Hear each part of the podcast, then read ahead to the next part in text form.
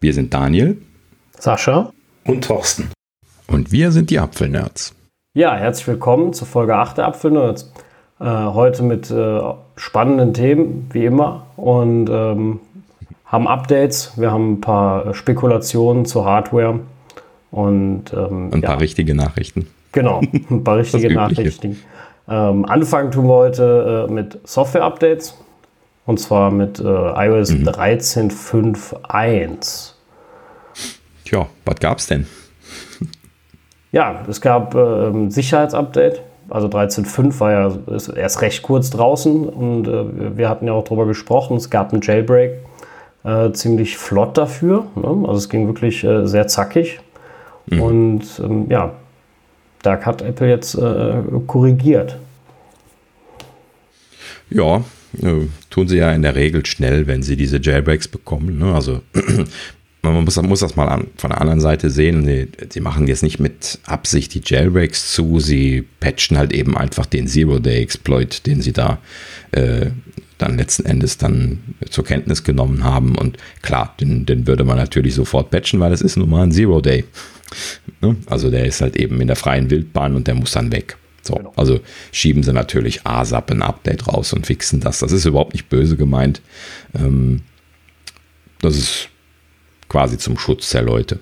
Genau, also es, da, da geht es jetzt weniger darum, äh, ähm, um die Jailbreaks zu verhindern. Also natürlich ist das auch das Ziel, aber der, das Hauptziel ist, da die Jailbreaks ja meist Sicherheitslücken ausnutzen, ist Apple natürlich sehr äh, angehalten, äh, das zeitnah oder so schnell wie möglich zu fixen denn äh, Sicherheitslücken ist was, was keiner haben möchte. Man muss immer bedenken, äh, Zero Day bedeutet ja, dass es äh, ohne Vorankündigung in der freien Wildbahn aufgetaucht ist. Ähm, und das, also bei, bei äh, Sicherheitsproblemen. und äh, Zero Day bedeutet natürlich, dass äh, jemand anderes das auch ausnutzen kann.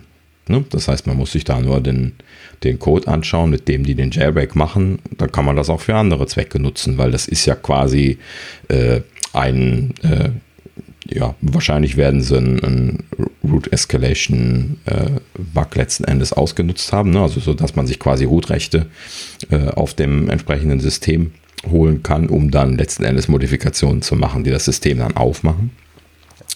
Und ähm, ja, das kann halt eben auch für, für allerlei Schabernack missbraucht werden. Ne? So, also wie so üblich, äh, sowas muss man halt eben zumachen, ansonsten wird es ausgenutzt. Genau, deswegen hat Apple da Gott sei Dank auch recht schnell reagiert, also vernünftig. Genau. Interessanterweise ja, auch bei. Tage. Bitte? Das waren ja wirklich nur ein paar Tage. Ja. Ne? ja. Interessanterweise auch bei macOS mit 10.15.5. Mhm, ähm, genau. Sehr interessant. Ja, habe ich persönlich gar nicht erwartet. Sie haben nicht mal die Versionsnummer erhöht. Also äh, ja, diese Supplemental Updates, die Logik habe ich auch noch nicht so ganz verstanden, warum sie manchmal statt einem Bugfix Release ein Supplemental Update machen.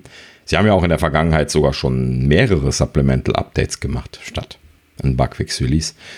Aber da, da, müsste man dann mal einen Release Manager bei, bei Apple fragen, äh, was die Logik dahinter bitte ist. Das hat mir noch nie jemand erklären können. Hm. Vielleicht wollen sie ja, in die zweistellige äh, Zahl der, der Bugfix-Updates fallen und haben noch welche geplant.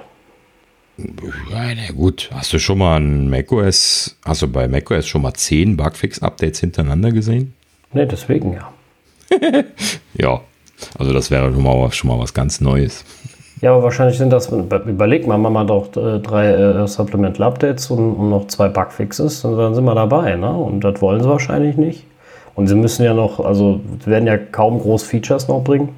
Also bis zum nächsten Betriebssystem. Ja, ich weiß nicht, vielleicht kommen sie noch mit, äh, also du musst immer bedenken, dass wir ja noch eine relativ lange Beta-Phase haben. Also ich würde mich nicht wundern, wenn jetzt noch ein 10, 15, 6 kommt. Ähm, ja, aber als letztes großes Release dann. Nee, also da kommt dann irgendwas Kleines wahrscheinlich noch, ne? So dass sie eben Feature sagen können. Aber ja, das, man muss mal bedenken, 10, 15, 5 hat jetzt dieses äh, nur dieses Batterie-Feature und äh, dieses Häkchen bei, bei FaceTime drin gehabt. Ne? Das ist auch kein Feature-Release gewesen in dem Sinne. ne? Ja, ja, das stimmt. In dem Sinne so ein, so ein äh, kleines Featurechen rauszuhauen. Das wird ihnen schon einfallen irgendwie. Ja. Das denke ich auch. Also ja, irgendwas würde ihnen schon auch einfallen, um die Zahl noch ein bisschen nach oben zu treiben. Ich meine, sie müssen ja auch noch eine Zeit überbrücken. Wir werden zwar äh, bald das nächste macOS kennenlernen, aber bis das dann released ist für alle, dauert ja auch noch. Und bis dahin haben sie ja noch eine Zeit zu überbrücken. Ne? Da können sie nicht einfach sagen, wir machen gar nichts mehr. Und so wird es nicht funktionieren. So. Hm. Wenn wir jetzt auf den Kalender gucken, haben wir jetzt gerade Anfang Juni, ähm, ne, also drei, vier Monate, je nachdem, wann sie genau releasen wollen, äh, muss man dann jetzt schon noch einplanen, das noch äh, lebendig zu halten, das OS. Also ich nehme an, da wird schon ein, vielleicht sogar zwei äh, Releases noch kommen. Ähm, je nachdem, also manchmal ist es ja schneller zu Ende, manchmal weniger. Das kommt auch immer darauf an, ob noch irgendwelche Hardware kommt oder so. Ähm, dann in dem Zeitraum zum Beispiel. Nur wenn jetzt zu WWDC äh, Hardware käme, dann würde das ja dann auch noch mit einem äh, macOS Release von 10.15 kommen, zum Beispiel. Das stimmt, ja. Das wäre dann auch wieder ein Grund, da nochmal einmal hochzuzählen. Ja, aber wie so üblich wird halt eben jetzt äh, ab der WWDC dann äh, sowieso wieder äh, zweiläufig gefahren. Ähm, die spannenden Sachen passieren dann natürlich in der, in der Beta-Version des neuen OS und ja, 10.15 wird dann letzten Endes quasi dann zu Ende laufen gelassen. Genau. Genau, in dem Sinne 10.16 eigentlich das, wo wir jetzt gerade nachlechzen. Ja, da haben wir ja nicht mehr allzu lange zu warten, aber ein bisschen müssen wir uns noch gedulden. Genau. Ja, dazwischen ja. haben wir ja äh, noch an, an News, äh, äh gab es äh, Infos über iPads, neue. Mhm. Ähm, oder ja, ja doch, neue iPads natürlich. Also das äh, war wohl so, das wurde gesagt, das neue iPad Air soll, ähm, soll auch USB-C bekommen. Mhm. Ja, genau genommen äh, sagte das Gerücht sogar, dass ähm, das im Prinzip das gesamte iPad Pro quasi sein soll. Also so mehr oder weniger das 11 Zoll iPad Pro rüberwandern soll ins iPad Air. Das entspricht ja auch dem Vorgehen, was sie jetzt letztes Mal gemacht haben. Ne? Denn das aktuelle iPad Air, ähm, was jetzt letztes Jahr gekommen ist, ist ja quasi auch ein iPad Pro von der äh, davorliegenden Generation, wo das noch 10,7 Zoll war oder was es war. Ne? Das ist doch das, was du hast. 10, nur ein groß. Ja. Und ähm, ja, also in dem Sinne wäre das jetzt konsequent. Ne? Sie, sie ziehen dann scheinbar äh, nach ihrer Logik jetzt dort drei Tiers. Ne? Das Pro ist die äh, ne, Bleeding Edge Version von den iPads. Das iPad Air ist dann Trickle Down, also quasi die Pro-Technologien einfach ein paar Jahre später. Und ähm, darunter kommt ja dann auch noch das normale iPad, was ja dann sehr günstig ist und dann halt eben nochmal äh, eine Kategorie drunter liegt und entsprechend natürlich auch preislich dann ausstaffiert ist. Ne? Ja gut, also und die Gerüchte sagen halt eben, dass jetzt das quasi so bleiben soll dass also das neue iPad Air dann äh, mehr oder weniger dem 11 Zoll iPad Pro entspricht, was natürlich dann auch bedeutet, dass USB-C drin ist. Und das ist natürlich eine schöne Sache, weil das kündigt an, dass früher oder später zumindest bei den ganzen iPads dann äh, USB-C reinkommen wird, wäre jetzt zumindest mal meine Hypothese, weil halt eben mit dieser Trickle-Down-Logik das dann auch irgendwann unten ankommen dürfte. Ja, also, ich, für, also meine Hoffnung ist mehr in, in die Richtung, äh, dass, dass sie ja, diese USB-C-Schnittstelle auch mehr nutzen in iOS. Also im Moment ist das ja mhm. eher mager. Ja, die Zukunft wäre natürlich schön, wenn ein zusätzlicher Monitor unterstützt wird. Geht zwar heute auch mit einigen Apps, aber noch nicht so, dass du wirklich verschiedene Monitore nutzen kannst. Mhm. Also das wäre auf jeden Fall so ein, so ein Feature für USB-C, was super wäre. Das wäre das Hauptfeature, was ich mir auch wirklich wünschen würde jetzt dann für iOS bzw. iPadOS 14. Ähm, der große, große Wunsch, das, wo wir jetzt schon äh, Indirect Pointer Manipulation haben, also dass man Maus und Trackpad, äh, Trackpad benutzen kann, ähm, dass jetzt halt eben auch dann vernünftiger Support für externe Monitore kommt mit einem Fenstersystem oder irgendetwas, was sie sich dann neu einfallen lassen, womit man dann auf dem externen Monitor auch professionell arbeiten kann. Ähm, es ist einfach keine Lösung, äh, was aktuell bei den iPads abgeht.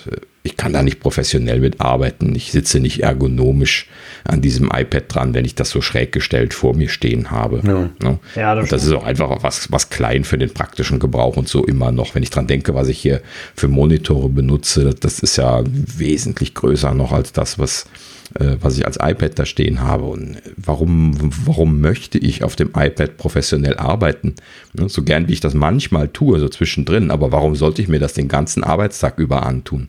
Freiwillig. Nee, nee, also das wird, das wird schon, glaube ich, auch ein großer Punkt jetzt bei der WWDC mhm. übernächste Woche, wenn. Ähm, ich hoffe. Ja, weil ne, diese ganze ähm, Desktop-Integration, dass man wirklich das iPad dann für die Sachen nutzen kann, macht einfach nur Sinn. Ja, genau. Und in dem Sinne, das geht ja halt eben über den, über den Lightning nicht, weil der nicht ähm, beziehungsweise ja, sie haben das nie irgendwie in großem Volumen ausgerollt. Ne? Potenziell gibt es ja dieses eine Dongle, wo USB 3 drüber gesprochen wird, mit den älteren iPad Pros. Ne? Die hatten das als ja supported. War das USB 3? Ja, ja? Äh, aber da gab es ja nur den, äh, den, den, Kartenleser, wenn ich mich richtig erinnere, ne? ähm, der USB 3 unterstützt hat. Und das wurde ja auch getestet. Das war dann auch wirklich äh, USB 3 Support, was sie ja mit einem Double-Sided Anschluss gemacht hatten. Der Lightning ist ja normalerweise Single-Sided und schaltet lediglich um, je nachdem, wie du ihn einsteckst. Und in dieser Version war er dann Double-Sided, also hatte also von der technischen Beschaltung dann beide Seiten gleichzeitig in der Nutzung. Was natürlich möglich ist bei dem System, aber was äh, eine neue Beschaltung intern notwendig gemacht hatte im Gerät. Und natürlich dann einen entsprechenden Transceiver-Chip für USB 3. Das hat man ja auch alles dann gesehen bei den Geräten damals. Und ähm, ja, bei dem äh, iPad Pro ist es natürlich selbstredend, jetzt bei dem aktuellen, weil USB-C ja sowieso USB 3.0 ist. Ne? Ja. Ja, aber alles in allem ist halt eben einfach der, ähm, der Lightning-Anschluss per se Zumindest sagen wir jetzt mal mit Ausschluss von diesem SD-Kartenleser, der mit USB 3 gekommen ist. Aber scheinbar haben sie da ja irgendwie Probleme, andere Sachen mitzumachen. Es gibt kein offizielles USB 3 Kabel zum Beispiel von Apple selber, ne, was also irgendwie äh, Lightning auf äh, USB-C hätte und USB 3.0 kompatibel wäre oder höher. Äh, sondern die sind immer nur USB 2 kompatibel. Also da haben sie nie was gemacht, was also so ein bisschen darauf hindeutet, dass sie vielleicht da irgendwie doch irgendwie getrickst haben, dass das nicht geht oder nicht gut geht oder was auch immer da das Problem ist. Oder sie wollen es nicht, das kann natürlich auch sein. Ähm, aber lange Rede, kurzer Sinn. Ähm, wenn man also jetzt dann solche Features haben will, wie externen Monitor-Support und äh, du möchtest ja dann auch äh, hier äh, 4K-Monitor oder sowas damit treiben wollen, ansonsten bist du nicht äh, konkurrenzfähig. Ne? Ähm, und dann äh, musst du dann schon letzten Endes USB-C nehmen, um dann in der Lage zu sein, das zu tun. Was übrigens dann auch die Begründung sein könnte, warum die iPads USB-C bekommen und ja zumindest den Gerüchten halber auch äh, zu sprechen, da hatten wir ja schon drüber gesprochen, die iPhones nicht. Ne? Denn bei denen sehen sie nicht den Druck, dass die als äh, Gerät äh, irgendwo am Desktop verwendet werden, sondern das sind dann eher so die iPads derzeit. Zumindest ihr aktueller Stand. Ne? In ein paar Jahren könnte das anders aussehen. Aber im Moment wäre das vielleicht die Hypothese. Ja warten wir mal die WWDC ab. Ja, Wenn in iOS spannend. 14 was, was, was entsprechendes kommt, dann fühle ich mich bestätigt, dann sprechen wir nochmal drüber. ja, also ich hoffe ja, dass sie dieses Jahr endlich mal äh, in die Richtung weitermachen und gerade äh, ja, iPadOS ähm, noch weiter äh, abgrenzen. Also sie haben das sehr gut angefangen mit iOS 13, mehr als ich eigentlich am Anfang gedacht hätte. Und sie haben ja äh, schon äh, da jetzt mit dem Maus-Support einiges gemacht und mhm. eigentlich alles vorbereitet und äh, deswegen ähm, bin ich auch wieder da der Meinung, die Hardware kann es, die Software halt noch nicht. Und ja. ich finde ja, da hängt genau. iOS immer tierisch hinterher. Das, das war, und da kam aber vor, ist noch nicht lange her, habe ich einen Bericht gelesen. Also mit Multitasking wollen sie wahrscheinlich auch ähm, neue Sachen einführen. Also dass sie das wieder überarbeiten fürs iPad mhm. OS. Also das wird mit Sicherheit ein Thema bei der DubDub. Ja, da gibt es ja auch viel Kritik dran. Ne? Ich finde das auch nicht, nicht flexibel und zu fummelig. Also äh, so, ein, so ein klassisches Window-Management-System oder sowas naja, ich weiß nicht, ob das auf einem Touchscreen in der Größe funktioniert, aber zumindest so das, das Side-by-Side, das ist mir auch immer alles irgendwie zu fummelig, das einzurichten. Und dann sind die Anwendungen da drin gelockt, dann muss ich sie erst wieder rausziehen, äh, beziehungsweise zuziehen und dann kann ich sie dann wieder im Vollbild benutzen und so. Das ist alles irgendwie unnötig kompliziert und nicht so wirklich vollends durchdacht. Äh, ich würde mir auch wünschen an der Stelle, dass sie da was Einfacheres machen. Also das ist irgendwie auch konzeptuell zu kompliziert. Ich habe gehört, viele Leute finden diese Anfasser überhaupt nicht, womit man die äh, dann wieder rausziehen kann. Die, die äh, Apps von, von der rechten Seite zum Beispiel, ne? wo ja dann oben der Anfasser eingeblendet wird. Und wenn du den nicht anfasst, kriegst du es nicht wieder rausgezogen. Kriegst es höchstens noch zur Seite zugemacht, aber das wissen dann viele auch nicht. Muss man das zumachen, zur Seite wegschieben quasi, ne? dann, äh, dann kann man es dann wieder im Vollbild aufmachen, die App, die man da ja. stehen hatte. Ja, ja es also ist halt nicht, nicht so, es ist halt nicht so intuitiv, wie man das eigentlich von Apple ähm, gewohnt ist. Und ähm, ja, also theoretisch könnten die auch noch mehr, also Multi-Window-Support liefern, also dass du nicht nur äh, maximal drei verschiedene Apps laufen lässt, sondern mehrere, also vielleicht vier oder sechs. Ne, das ja. das wäre das wär so eine Erweiterung, die vielleicht. Wobei das natürlich jetzt auch wieder grenzwertig ist. Also ja. auf einem kleinen iPad kann ich mir jetzt nicht. Nee, auf dem also großen, auf dem großen Monitor meine ich jetzt, wenn du einen externen Monitor angeschlossen so, ja, hast. genau. Also beziehungsweise teilen wir es mal auf in, in zwei Sachen. Also auf den Geräten selber kann ich mir kaum vorstellen, dass sie mehr Apps nebeneinander oder so noch machen wollen, weil das ist jetzt schon zu komplex zu, zu managen. Also da muss es entweder eine viel einfachere Lösung geben, die irgendwie naheliegend ist äh, und äh, die sich da naja, so, also manchmal ist eine zweite Iteration auch einfach deutlich besser. Mal gucken, vielleicht kommen sie ja mit irgendeinem spannenden Konzept daher. Ähm, ich glaube aber nicht, dass sie dieses Konzept auf die externen Monitore bringen werden, weil das ist einfach ein Albtraum zu konfigurieren. Zumindest jetzt der existierende. Ne? Also es wird garantiert nicht irgendwie so sechsfach Unterteilung deines externen Monitors geben in ein starres Grid, wo du nicht die Größe von einem Fenster irgendwie mal größer oder kleiner machen kannst. Wenn sie sowas machen, dann, dann äh, fresse ich einen Besen. Also ich, äh, ich, ich muss zugeben, ich finde das Multitasking auf dem iPad gar nicht so tragisch. Ich bin ein großer Fan davon.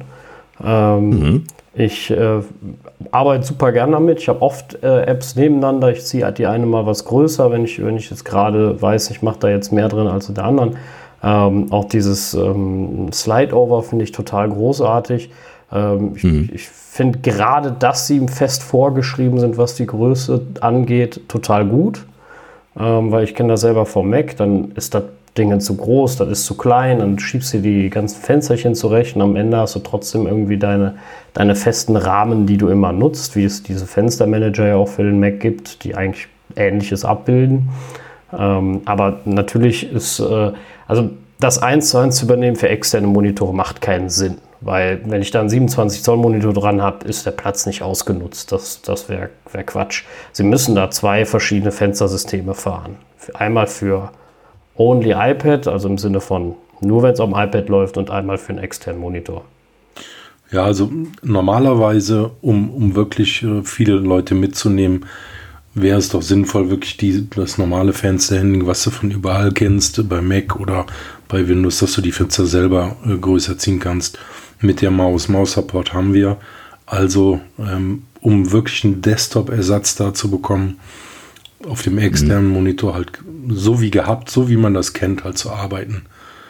Ja, genau. Wäre vielleicht so eine, so eine Idee. Ja, sie haben es ja, ähnlich, ja ähnlich gut gemacht für die, für die Catalyst-Apps. Äh, wenn man sich die ja, anguckt, genau, das sind genau. quasi äh, iOS-Apps auf dem Mac.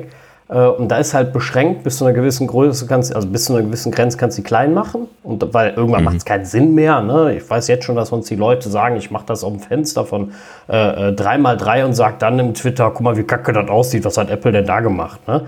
So. Äh, und deswegen ist die Beschränkung ja auch gut. Ähm, aber klar, freies Fenstersystem kann man mit Catalina Apps ja im Grunde schon. Von daher. Genau. Das ist ja beim Mac auch nicht anders gewesen. Ne? Wenn du dir mal, äh, also ich habe jetzt nie wirklich große Apps gebaut, aber sowas wie das Fenstermanagement, das habe ich mir schon mal angeguckt. Und da gibst du ja auch eine Mindest- und eine Maximalgröße vor. Das kannst du ja genauso. Ne? Und dann dazwischen kannst du fließen hin und her machen. Das ist ja überhaupt kein Problem. Das kann man bei den iOS-Sachen mittlerweile auch. Das ist auch, man hat ja sowieso diese dynamisch skalierenden UIs gebaut, wenn man sie fürs iPad vor allen Dingen gebaut hat. Und ja, ne, letzten Endes spricht ja gar nichts dagegen, das dann äh, ein paar Pixel größer oder kleiner zu machen. Da, da kräht ja kein Hund nach. kein Hahn. ich und Sprach, wie spricht. Kennt schon komische Hunde. Also alles gut. Ähm, nee, aber das, das, äh, also wie gesagt, ich bin der Meinung, sie müssten mit zwei äh, verschiedenen Systemen arbeiten. Da kommen sie nicht mhm. rum, weil auf dem iPad selber finde ich das, was sie jetzt haben, eigentlich sehr, sehr gut, weil sie arbeiten halt mhm. über ihre Size Classes, was, was sie schon immer gemacht haben äh, oder wo sie lange darauf hingearbeitet haben. Äh, das finde ich großartig, das funktioniert toll. Ähm, wenn du eine vernünftige iPad-App hast äh, oder eine vernünftige Universal-App, die von groß bis klein ja funktionieren sollte, klappt mhm. das toll. Ich bin ein Riesenfan von, von vor allem, weil das äh, einige, also viele Entwickler von den Apps, die ich so nutze, auch toll umgesetzt haben, toll ausnutzen. Ähm, ein bisschen neidisch bin ich manchmal auf die Mail-App ähm, auf dem iPad 12,9 Zoll, weil die hat ja noch eine dritte Leiste, die man Echt? einblenden kann. Ja, du kannst ja deine hm. E-Mails einblenden lassen, ganz normal im Split-View-Controller-Modus. Also mhm. hast links deine E-Mails, rechts die E-Mail angezeigt. Und dann kannst du ja noch deine Postfächer anzeigen lassen. Ach, die Postfächer. Okay, ja. gut. Ja, das würde ich jetzt nicht groß vermissen, ehrlich gesagt, aber weil ich sowieso immer alle gleichzeitig auf habe meistens. Ja, aber da gibt's ja dieses mir, alle. Mir geht es mir um die Umsetzung. Ich will das auch machen. Ja, okay. ich, weiß nicht, so. ich weiß ja nicht, was Apple da Schönes macht, aber das nutzt ja so einen Platz nochmal anders aus, die Möglichkeit überhaupt zu bieten. Ja. ich meine da mal was drüber gelesen zu haben. Kann das sein, dass das ein Split-View-Controller im Split-View-Controller ist oder sowas? Ähm, ja, also da, das weiß, ich weiß nicht, was sie da geschustert haben. Keine Ahnung, es kann gut sein, ja. Mhm. Möglich. Also potenziell. ich habe es aber noch nie probiert, ja ob das geht. Genau, das wollte ich jetzt mhm. gerade sagen. Ich habe es genau. noch nie probiert, ob es geht. Aber theoretisch, ja. Mhm. Genau. Ja, gut. Also äh, bleibt spannend. Auch wie sie das konzeptuell umsetzen wollen, finde ich, bleibt spannend. Vor allen Dingen, wenn sie das jetzt dann so einführen, dass sie auf den, ähm, auf den externen Monitoren ähm, jetzt ein separates Windowing-System machen. Ähm, äh, ist dann zum Beispiel die Frage, ist das ein separater Desktop, der dann kommt, wenn du das Gerät nur kommt, wenn du das an den externen Monitor anschließt und dann ansonsten ist das weg und du hast äh, parallel dazu immer deine, deine Touch-Oberfläche, wo sich nichts dran ändert, oder wechselt das hin und her, so wie man das zum Beispiel bei dem MacBook hat, wenn man das von externen Monitoren abstöpselt und dann alles auf den internen Monitor geschmissen wird? Das äh, wird auch eine interessante Frage sein, so im Sinne von, ne, wie wird das konzeptuell funktionieren? Ist das, springt das dann alles äh, zurück in das iPad UI, wenn ich von dem Monitor weggehe und eine halbe Stunde später wiederkomme, dann ist alles weg und ich muss es wieder neu einrichten? Hoffentlich nicht. Also ich denke, sie werden sich das merken, wie es war. Sie werden aber halt, wenn du jetzt äh, da ein Safari-Fenster aufhast und was anderes, dann werden sie das wahrscheinlich in einzelne Apps drücken, also in einzelne Windows auf dem iPad drücken. Außer, und jetzt kommt das außer, äh, wir kennen ja auch vom macOS diese Split-View-Sache quasi. Wenn du da zwei Apps in Fullscreen anzeigst, hast du ja auch genauso einen Indikator. Das wird wahrscheinlich mhm. da genauso gehen. Und den werden sie natürlich dann einfach in, schön in die äh, Split-View-Sache, die du dem iPad hast, zurückdrücken. Ne? Und dann wieder verteilen, wenn du es anschließt. Können sich das ja merken. Mhm. Beim Mac merken sie sich das ja auch. Ja, gut, wäre eine Möglichkeit. Beim Mac klappt das ja auch meistens. Im Grunde klappt das ja. gut, du darfst nicht dazwischen schieben. Also wenn ich jetzt zum Beispiel zu Hause mit dem Arbeitsrechner arbeite äh, und äh, schiebe da alle Fenster hin und her und öffne und schließe und komme dann wieder zur Arbeit, dann weiß er wieder, wo nichts hingehört, weil ich habe ja alles zwischenzeitlich geändert. Wie soll er das auch ordentlich mhm. verwalten? Aber wenn ich jetzt sage, ich würde den zuklappen, tue in die Schublade, am nächsten Morgen hole ich ihn wieder raus, dann würde das super funktionieren. Ja, das stimmt, da hast du recht. Mhm. Wobei ich mir da auch schon seit einigen Jahren immer gewünscht habe, dass er doch da vielleicht ein kleines bisschen mehr Intelligenz an den Tag legt. Ne? So, so, äh, so wie hier Siri lernt dein Verhalten. ja, in, in puncto Fenstermanagement. Ne? So im Sinne von, hey, der Daniel, der packt seinen Mail-Client immer auf diesem Fenster auf die rechte Seite Ähm, das können wir ja standardmäßig machen, auch wenn die ID von dem Fenster jetzt eine andere ist, weil ich die App Ja, einmal neu das stimmt, das, das war wirklich angenehm, wenn Sie sich das ein bisschen merken würde. Also ich muss in der Tat morgens immer anfangen, meinen mein, mein, äh, Monitor wieder in Anführungsstrichen einzurichten und zu verteilen. Ja. Das ist dann immer, wo ich mir so denke, hm, ja, Vor allen Dingen, wenn man dann mit mehreren Monitoren arbeitet. Ne? ja, ja, genau. Ne? Also, äh, Also- ich würde mir eh wünschen, so, ein- so, so, also am schönsten, wir hatten das, glaube ich, sogar schon im Podcast äh, oder nur privat, ich weiß es nicht genau, äh, so mehrere Desktop-Versionen quasi, dass du einfach sagst, ich fahre jetzt den Desktop runter, äh, das ist mein Arbeitsdesktop und dann wechsle ich zum, zum Privatdesktop und der sieht halt ganz anders aus. Also der ist an, hat ein anderes Hintergrundbild vor mir aus, es sind andere Programme offen, äh, etc. Und am Morgen, wenn ich zur Arbeit gehe, dann wechsle ich wieder und dann äh, baut er das genauso wieder auf. Das äh, wäre, meine, das könnte man theoretisch mit zwei Nutzern lösen. Genau. Ist aber natürlich keine, keine optimale Lösung, spätestens in Zeiten von iCloud, weil er würde dann zweimal deinen dein iCloud-Kram cachen. Ja gut, Apple, Apple freut sich, wenn du größere, eine größere SSD kaufst, ne, weil es nicht passt. ja, bezahl, hier bitte 1000 Euro einwerfen. genau. Aber äh, nee, in der Tat, das wäre äh, nur eine, eine Dirty-Lösung im Grunde. Aber, Genau. Also sehe ich als keine Lösung mehr an. Äh, habe ja schon seit Jahren aufgegeben, äh, zu versuchen, separate Apple-IDs, also beziehungsweise iCloud-Accounts zu verwenden für Arbeit und Privat, weil das ist einfach vollkommen unrealistisch. Gerade Handoff und äh, äh, AirDrop und alles, was, was dazugehört. Und auch Apps natürlich manchmal zu verwenden, wo man mal irgendwie mal ein Minütchen was irgendwie editieren muss oder so. Ja, der ganze Luxus Alles so geht Themen. kaputt, ne? Also Genau. der ganze Komfort ist im Eimer, ne? Das ist sehr unschön Ja. eigentlich. Richtig. Hm, Gibt der Airdrop. Ja, okay, AirDrop wäre da, wär das Einzige, was, was funktioniert. Aber nur wenn du dich selbst in den Kontakten Übergriffen. hast. Ansonsten musst du immer schön auf jeder stellen und äh, das willst du ja auch nicht. Ja. Also ja. Ja, alles nicht, nicht immer die, die, die idealste Lösung, je nachdem. Oh, ja, wenn, wenn ich dran denke, stelle ich das ja immer auf jeder. Ich warte dann immer darauf, dass mir irgendjemand mal was, was Unverschämtes schickt, aber ich hatte, noch ich hatte nur mal irgendwann davon gelesen, aber Habe ich gerade, ich hoffe drauf gesagt. Nein, ich habe immer nur mal drauf spekuliert, dass mir jemand vielleicht mal unbekannterweise irgendwie was schickt. Ich glaube doch ein einziges Mal irgendwo bei einem Flug hat mir jemand was geschickt. Das war aber dann einfach irgendwie nur ein Foto von drei Reihen davor oder so. das war ein bisschen langweilig. ja, ja gut. Äh, abwarten. Also generell äh, bin ich der Meinung, wenn Apple das dies Jahr nicht macht, verschlafen sie es irgendwann ganz. Also, äh, weil man darf nicht vergessen, das nächste käme erst wieder ein Jahr weiter. Und die Konkurrenz schläft auch nicht. Und äh, ich bin zwar sicher, dass das keiner so gut hinkriegen wird, aber ja, manchmal ist es dann auch irgendwann viel zu spät. Ne? Oder die Leute haben sich schon anders arrangiert. Ne? Und dann äh, wollen sie auch nicht mehr. Und wenn ich mir jetzt gerade ein neues MacBook gekauft habe und weil das iPad einfach äh, eigentlich super ist, aber mir nicht den, den Workflow ermöglicht, den ich haben will, und die bringen dann auf einmal ein iOS 14 raus, ja, dann werde ich mir aber jetzt kein 1000 Euro iPad neu kaufen, sondern warte ich erstmal vier Jahre. Und äh, ja, deswegen. Ja, also irgendwie ist die Zeit reif dafür. Ne? Ähm, Also da gab es noch keinen Podcast, aber letztes Jahr so ungefähr um diese Zeit haben wir auch schon gesagt, das kommt jetzt bestimmt. Ja. Da waren wir uns auch schon ganz Haben- sicher. Genau, und äh, als man dann in der Präsentation hörte, ne, jetzt hier iPad OS, ne, und dann denkt man so, ja, was kommt jetzt? Ne, und dann kam quasi nichts. Ja, also, da waren wir auch schwer enttäuscht. Das, das war also Ja. ich zumindest, äh, ich war schwer enttäuscht Genau. von iOS 13 und den Features. Da habe ich mir gedacht, also nochmal, ich, es müssen ja nicht immer hunderte Killer-Features sein, die, die äh, hinterher mehr kaputt als ganz sind. Ähm, aber gerade so auf das habe ich gewartet, dass als die iPad OS gesagt haben, habe ich gesagt, so und jetzt, äh, aber jetzt machen sie es richtig und äh, nö. Mhm. Haben sie nicht. Doof. Ja, genau das. Ja, in dem Sinne mehr Hoffnung für dieses Jahr. Immerhin, irgendwas müssen sie ja mit diesem iPad OS jetzt anfangen. Ja. Definitiv. Und vielleicht haben sie es dann letztes Jahr kurzfristig gestrichen oder so. Das ist ja auch immer so eine Spekulation. Ähm, ja, in dem Sinne.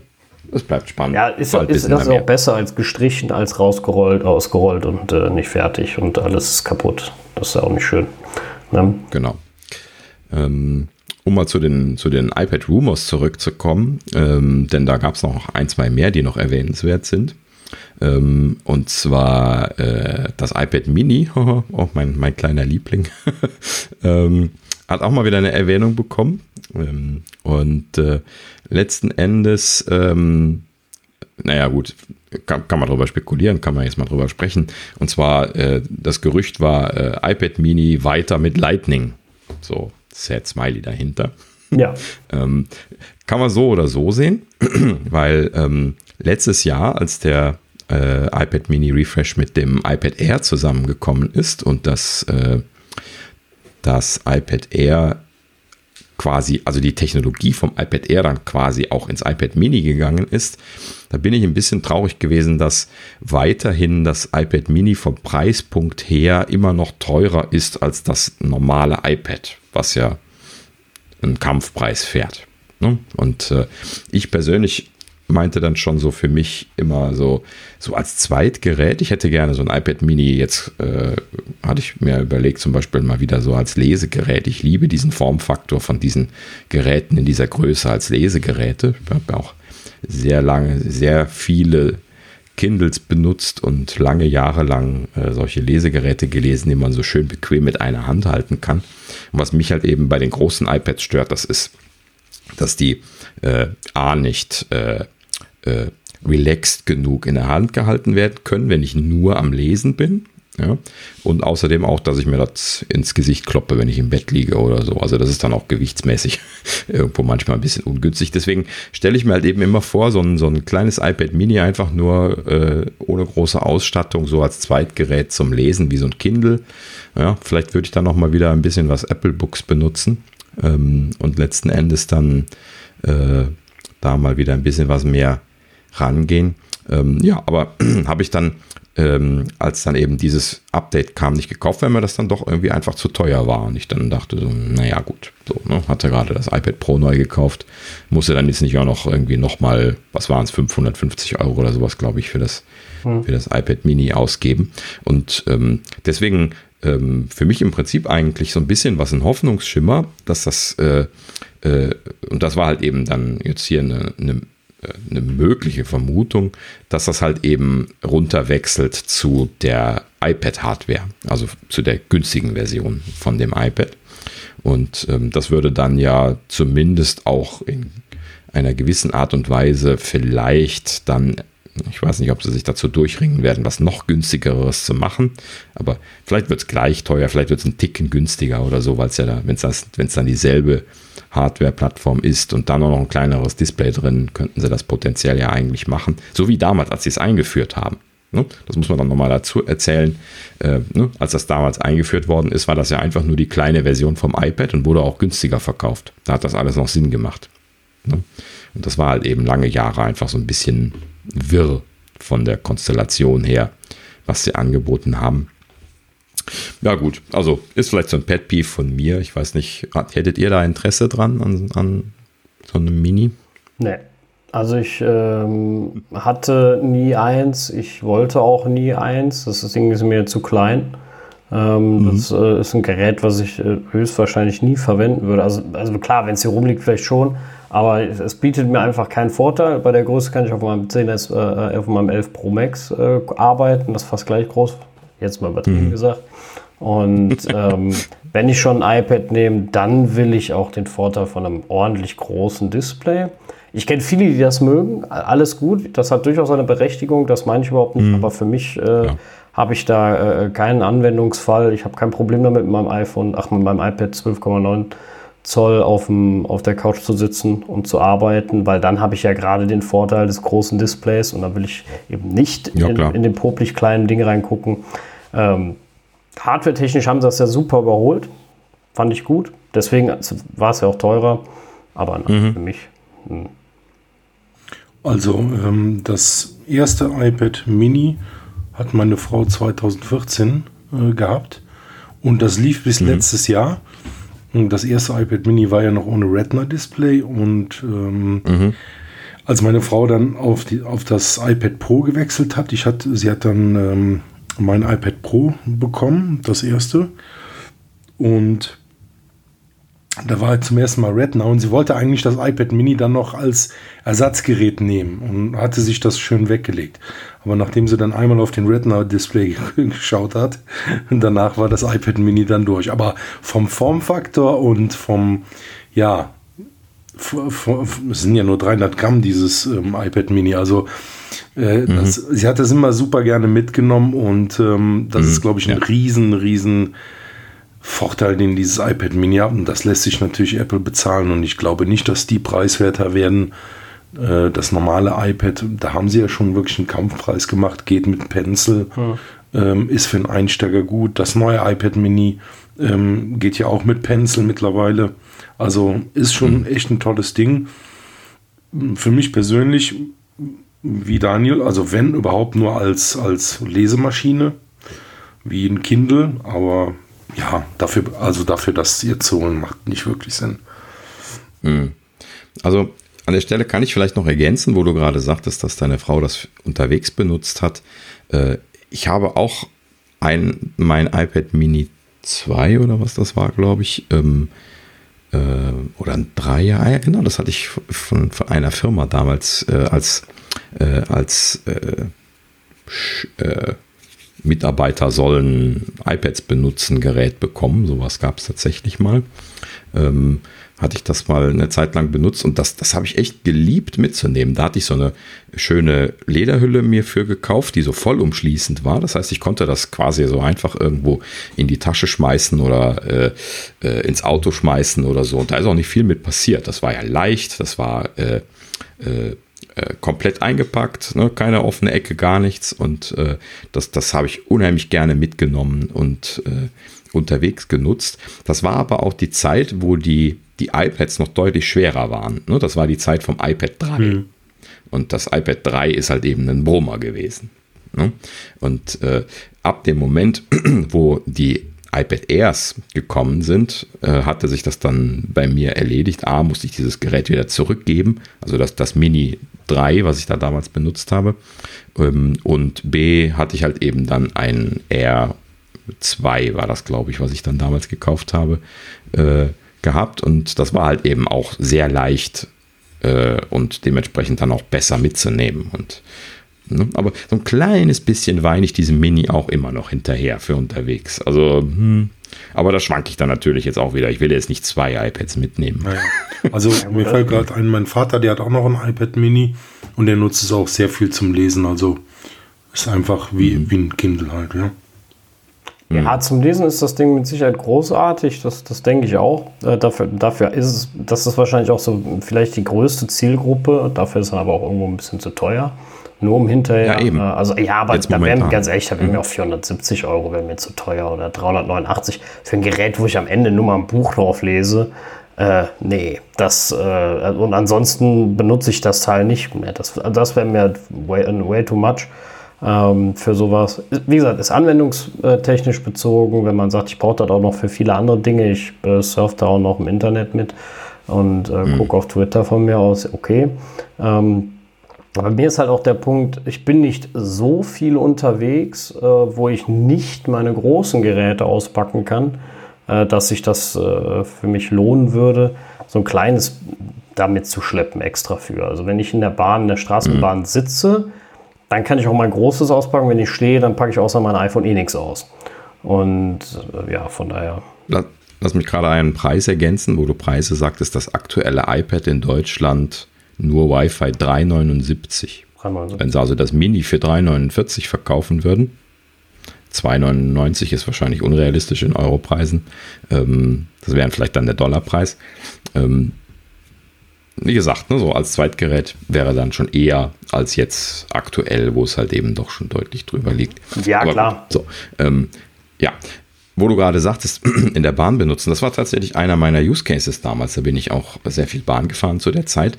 Ähm, wenn du in so einem engen Zug sitzt, in so, in so einer engen Regionalbahn. Also es gibt gerade hier auf der Rheinschiene hier im Köln-Bonner Bereich da so äh, eine Regionalbahn, die ich regelmäßig fahre, die ist so eng, dass ich also kaum Luft vor meinen Knien habe. Und also gut, ich habe jetzt lange Beine, deswegen äh, ist das wahrscheinlich bei mir auch am ehesten ein Problem, aber das ist eng, wirklich sehr eng. Und wenn ich dann jemanden neben mir sitzen habe, und meistens habe ich nicht jemanden neben mir sitzen, wenn ich damit fahre, weil diese Bahn immer knallvoll ist, dann ist es immer schwierig, da so ein eine ganze Bagage an Kram auszupacken, weil du hast eigentlich überhaupt keine Möglichkeit, äh, dich zu bewegen. Du kannst auch nicht mal die Ellenbogen rechts und links bewegen, weil du, äh, weil alles zu eng ist. Und in dieser Situation habe ich es vor allen Dingen geliebt, dieses kleine iPad einfach äh, einfach rausziehen zu können. Und äh, das ist halt eben, wie gesagt, eine ganz andere Welt, genauso wie so ein Kindle auch. Oder ein iPhone, das geht halt eben. Aber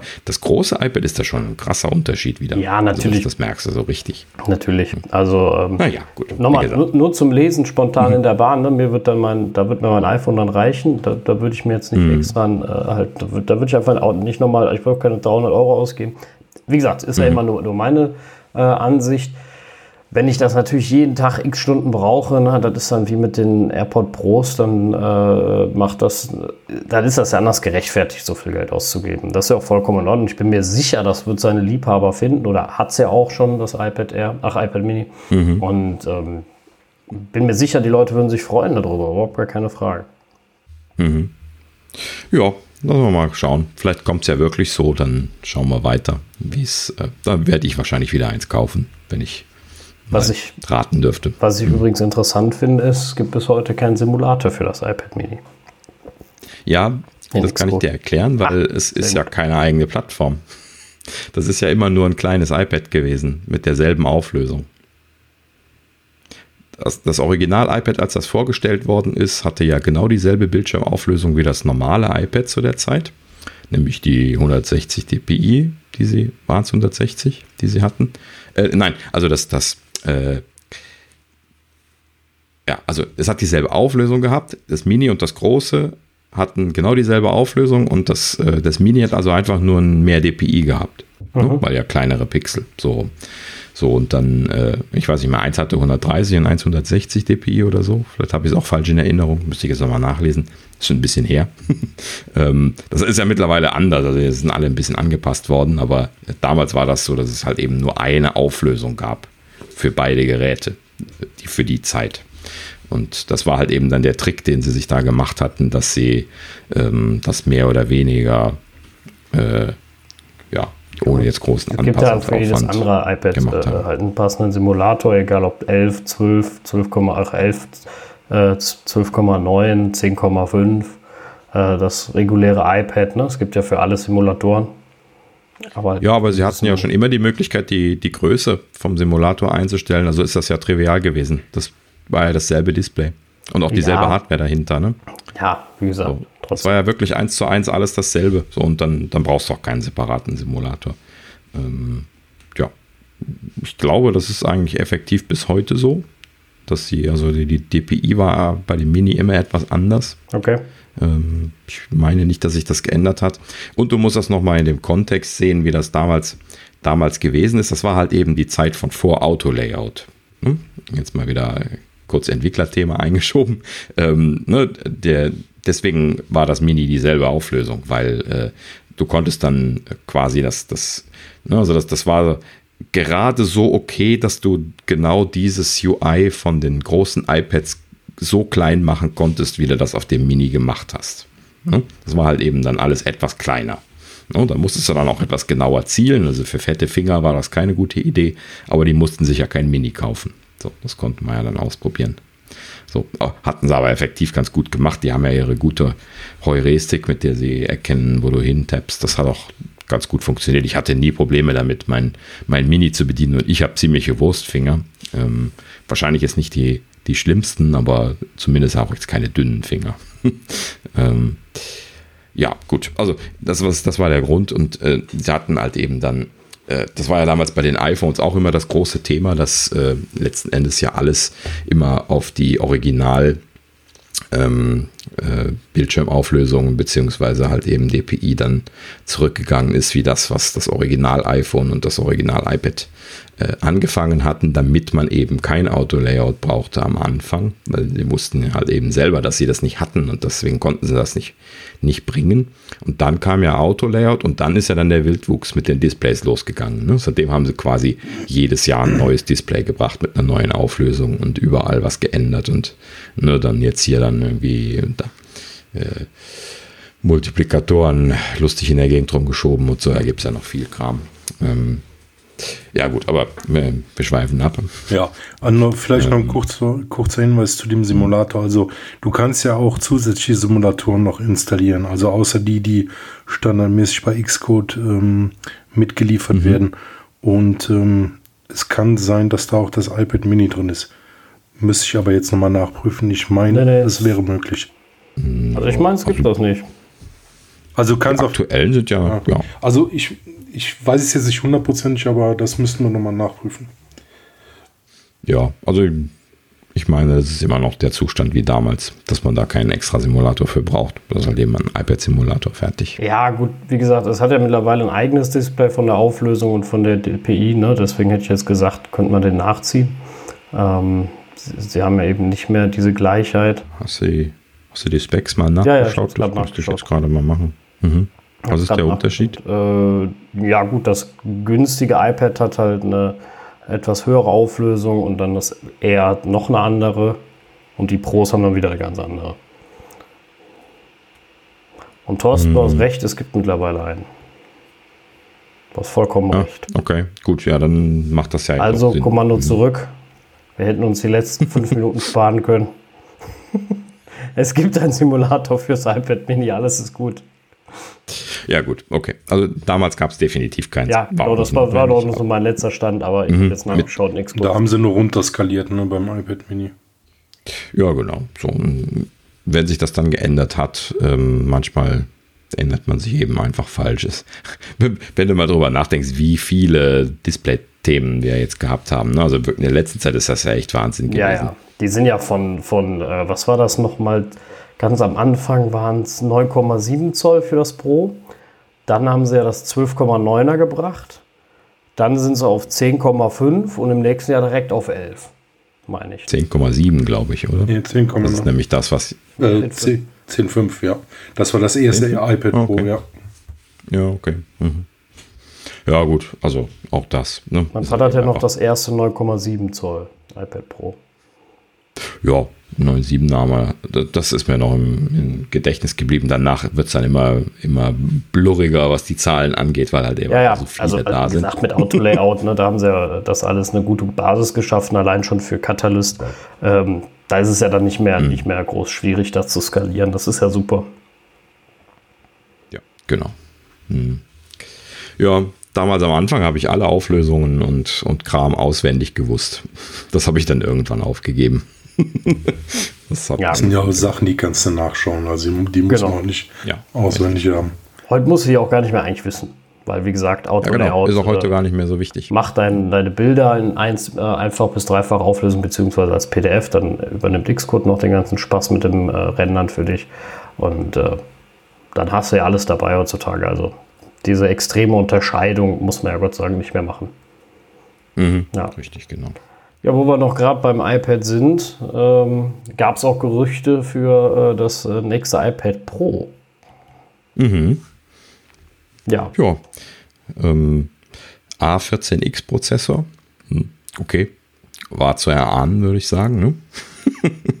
ähm, ja, was die Gerüchte, also äh, wohlgemerkt Gerüchte, ne, ist irgendwie einfach nur eine Zusammenfassung im Prinzip mit ein paar Ergänzungen. A14X hätte ich jetzt auch getippt. Ja, klar, ist auch irgendwie die nächste Iteration. A10, ähm, die A10X Aussage, hätte mich gewundert. Ja, klar. Natürlich. Ähm, klar, muss ja schon was Neues kommen. Ein bisschen vorantreiben. Die Prozessorleute bei Apple müssen ja unter Dampf bleiben. Genau. Bis sie dann den, den Mac-Prozessor fertig haben. den A-Prozessor für Mac. So Genau. Ähm, also aber nicht wieder abschweifen. Ähm, und zwar äh, äh, 5G-Support soll drin sein. Äh, für mich persönlich interessant, weil ich ja meine iPads immer mit Mobilfunk kaufe, weil ist natürlich auch letzten Endes eine großartige Möglichkeit, mit einem riesigen Akku dahinter dann auch äh, zu tethern vom, äh, vom Mac aus. Ähm, kann man auch schön per Kabel machen, braucht dann auch kein, nicht so viel Strom beim iPad, wenn man, wenn man möchte. Ähm, und ähm, ist natürlich auch für unterwegs schön. Ich nehme auch dann unterwegs einfach mal nur das iPad mit, um zwischen unterwegs halt eben irgendwas zu machen. Und dann ist man sich immer sicher, dass man nicht den, den Akku vom iPhone leer machen muss, was natürlich dann doch eine kleinere Ressource ist. Und okay, bin ich zumindest jetzt persönlich Fan von. Deswegen an der Stelle natürlich dann auch äh, der Wunsch, wenn ich jetzt irgendwie was Neues kaufen sollte, dann natürlich dann auch 5G zu ist gehen. Ist halt immer, immer ein bisschen teurer, ne? Mit dem, mit dem äh, Cellular dann äh, mit dabei. Ähm, was aber auch immer ein bisschen, äh, ich weiß gar nicht, ob das immer noch so ist, dass es keinen GPS-Chip für die Wi-Fi-Modelle gibt. Ähm, ja, mein aktueller Stand ist, Stand ist, das ist immer noch dasselbe. Kann ich aber auch ganz einfach erklären, weil die, äh, die Modems, die sie verwenden, die haben den, G also die, die Cellular-Modems, die äh, Baseband-Modems, die haben den GPS-Chip drin. Und deswegen haben sie das in der Vergangenheit ja, immer so gemacht, okay. dass sie keinen extra GPS-Chip in die Wi-Fi-Modelle eingebaut haben, äh, als, als extra Chip, mhm. weil in dem Cellular das, in dem Baseband das schon mit drin war. Zumindest bei den Qualcomms, bei den Intels müsste ich nochmal gucken. Aber vielleicht war das dann nachher bei denen auch so. Ähm, und das, das erklärte nämlich damals am Anfang zumindest den, den Grund, warum das nur da drin war. Und äh, ich müsste jetzt nochmal gucken, ob es jetzt bei den aktuellen iPad Pros zum Beispiel auch noch so ist. Ja. Äh, das ist weiß ich jetzt gerade nicht auswendig. Also ich gucke gerade in die Specs, äh, Specs rein. Äh, alle Modelle haben digitalen Kompass, WLAN und E-Beacon, Mikroortung und nur die Cellular haben noch zusätzlich äh, GPS, GNSS und natürlich Mobilfunk. Okay. Also ist wahrscheinlich immer noch integriert, würde ich dann mal vermuten. Ja, mhm. ich denke auch. Ja. Ja, gut. Aber letzten Endes 5G ist er, wird er jetzt angenommen, dass das iPhone äh, auch entsprechend äh, 5G-Update bekommen wird jetzt im Herbst. Ähm, dementsprechend wird natürlich auch das iPad Pro auf 5G gehen. Äh, warum auch nicht? Ne? Das Modem ist da, äh, die Technik ist da, die Software ist da. Also äh, spricht nichts dagegen, das bei den Pros auch mit auszurollen. Und ähm, Jetzt nur wegen 5G würde ich das wahrscheinlich noch nicht kaufen. Da sind doch, glaube ich, die deutschen Netzbetreiber noch nicht weit genug für, dass das jetzt wirklich Sinn macht. Ja, dass sich das lohnt, ähm, ne? Also. Ja, genau. Aber gut, ne, wenn es dann äh, entsprechend dann jetzt irgendwann in der nächsten Zeit kommt, dann ist es halt eben etabliert. Und wenn man dann mal was Neues kauft, dann hat man es halt eben drin. Ne? Ich würde jetzt auch deswegen kein iPhone kaufen, ne? weil was bringt mir das? Ja. Gut, ich, ich vor allem natürlich bin ja hier O2-User. Äh, bei O2 wird das wahrscheinlich noch zehn Jahre dauern, bis das 5G mal, mal vernünftig ausgerollt ist. Ist es wahrscheinlich übertrieben, bitte keine Hate-Mails. ähm, aber letzten Endes äh, erwarte ich da jetzt keine Luftsprünge. Immerhin bei LTE ja bei weitem kein Maximalausbau passiert bisher bei, bei O2. Ich weiß, bei anderen Konkurrenzanbietern ist das dann schon der Fall. Aber äh, ja, gut. Nichts gesagt. Nicht alles haben. aber gut. Ähm, ja, 5G ist jetzt, finde ich aber allgemein egal, jetzt welcher äh, Mobilfunkanbieter, glaube ich, noch äh, nicht das Riesenthema. Da mhm. äh, ist mit dem Ausbau hier noch viel zu tun. Ne, das ist dann schön, wenn man sagen kann, mein, mein Handy kann auch 5G, aber das war es dann auch. Also bloß das zu sagen hat mich ja noch nie gereizt, auch wenn ich irgendwie Tech-Nerd bin und gerne, äh, naja, also ich, ich, bin jetzt nicht so der typische Poser-Typ, aber sollte, ich lege meine Sachen jetzt auch nicht weg, wenn ich, wenn ich sie habe. Sollte es ja auch nicht, ne? Also das sollte ja gar nicht erst der andere. Vor allem, weil man ja auch noch prüfen muss beim, bei laufen oder schon laufenden Verträgen, ob 5G überhaupt inklusive ist. Ne? Also es ist ja oft so, dass das erst bei mhm. neuer, neuer Vertragsabschluss gratis mit dabei ist oder sowas. Und dann wird es ja ganz mhm. unverschämt, wenn du hinterher auch noch dann äh, für die Leistung von 5G hinter extra zahlen sollst, das, äh, dann sind wir natürlich dann an einem Punkt, wo ich dann auch sage, äh, nee, eher nicht. Ja, ich, ich, wette mal, dein Lieblingsanbieter, die Telekom, der, der wird ja bestimmt jetzt erstmal mit so einem Tarif kommen, wo du dann nochmal 5 Euro extra bezahlen musst, um also das bei, freigeschaltet zu bekommen im Monat. Ja, also bei den aktuellen, wenn du hm? jetzt einen machst, da ist das immer gratis mit dabei. Ich glaube, Vodafone waren die einzigen, die dies uh. anfangs berechnet haben. Das ist ihnen dann auch ah, aufgefallen, ah, okay. dann haben sie es gelassen. Ja. Ähm, mhm. Ich weiß, wüsste jetzt aber ganz ehrlich nicht, wie es mit meinem, ich habe ja einen laufenden Vertrag, äh, aussehen würde, wenn ich sage, ich hätte jetzt auch gern 5G. Ob die da einfach sagen, oh, pf, kein Thema, machen wir ihn dazu. Oder ob die sagen, dann müssen mhm. sie nochmal verlängern oder keine Ahnung. Da, da habe ich mich jetzt auch ehrlich gesagt gar nicht mit beschäftigt, weil äh, 5G ist mir einfach noch zu weit weg. Mhm. Interessanterweise kann ich da auch von O2 was erzählen. Da ist das nämlich auch etwas verwirrend momentan. Ähm, ich habe da jetzt derzeit zwei Tarife. Ich habe als Haupttarif einen Lalala All-in M. Das Ding, was man bei denen halt eben standardmäßig hat, in einer mittleren Version halt. Und ähm, dann habe ich mir dann, als die jetzt im äh, Anfang des Jahres war das, glaube ich, ne, gekommen sind, die, äh, die Unlimited-Tarife von O2, habe ich mir dann mit äh, Zweitkartenrabatt von 50 Prozent, was ja ein unglaublich guter Rabatt ist, dann diesen Full Unlimited Tarif von denen geshoppt. Der kostet ja normalerweise 50 Euro und der kostet mich dann so als Zweittarif halt eben 25 Euro im Monat. Habe ich mir als Zweittarif geshoppt. Kriege ich aber auch nur, weil ich den ersten laufen habe. Ne? Also ist keine Alternative so. aber als Ergänzung natürlich eine schöne Sache. Ähm, so, und der hat äh, LTE schon, schon inklusive. Das heißt also, ich habe jetzt in meinem Telefon, wo ich diesen M-Tarif drin habe, habe ich jetzt kein 5G-Support, aber in meinem iPad, wo ich den Unlimited drin habe, weil ich mit dem tethere und so Kram hier mit dem Mac. Das ist natürlich dann eine ganz schöne Anschaffung gewesen. Und äh, ja, ist, ist günstiger gewesen als so, so Alternativen wie Funk, äh, wo ich so in der letzten Zeit schon mal mitgespielt hatte, ähm, die ja dann Unlimited erst ab 30 Euro haben. Also wo dann O2 sich mit diesen 50% Rabatt tatsächlich unter äh, dieses Funkangebot positioniert hat, was bis dahin das günstigste war, was ich so nebenbei mal ab und an benutzt habe. Ja. Und ähm, ja, gut, also ist einfach nur ein bisschen was verwirrende Konstellation. Ich weiß nicht, wenn ich jetzt den M-Tarif äh, nächstes Jahr dann äh, im Frühjahr läuft der dann, glaube ich, aus. Äh, ist, vielleicht ist der dann bis dahin auch schon aktualisiert. Vielleicht sind die aktuellen schon, schon 5G inklusive, aber habe ich noch nicht. Ja. Ist dann ja auch wieder so typisch, dass die dann erst nach und nach durchtröpfeln in den Tarifen. Ja, also das ist, ich, ich weiß nicht, ich finde immer, ähm, klar, der Ausbau kostet, kostet eine Menge Geld von sowas. Ähm, aber dann immer noch bei allem zusätzlich zu berechnen, ähm, man darf ja immer nicht vergessen, die Leute, die dann tatsächlich A, erstmal überhaupt ein Endgerät dafür haben, das ist ja schon mal so eine Sache, das heißt, die Leute haben sowieso schon mal Geld in die Hand genommen, sich ein neues Endgerät zu kaufen und die nehmen die ja Last mhm. von einem anderen Netz. Ne? Also du verteilst ja dann die Lasten in verschiedenen Frequenzen, was ja großartig eigentlich ist. Ich weiß das noch ganz am Anfang von LTE, als ich als einer der wenigen noch ein iPhone hatte, schon mit LTE drin. Da war das LTE-Netz ja immer frei, da hatte kein Mensch LTE. Ähm, hm. Da war das, mein, das Telekom LTE ist auch heute noch in der Großstadt großartig, überhaupt gar kein Problem, äh, kann ich überhaupt nicht meckern. Aber äh, damals hm. war das halt äh, im Gegensatz zum über, total überlasteten 3G äh, immer super schnell und zuverlässig. Ne? Das war total toll. Ja. Und äh, ähnlich stelle ich mir das ja auch bei 5G vor. Die Kapazitäten bei 5G sind natürlich nochmal deutlich größer. Äh, dafür wurde es ja auch ausgebaut und ähm, mhm. oder ja, äh, ausgebaut, erfunden, angeschafft, wie auch immer. Äh, ja. Super Sache. Die Erfahrungen waren bei mir genauso.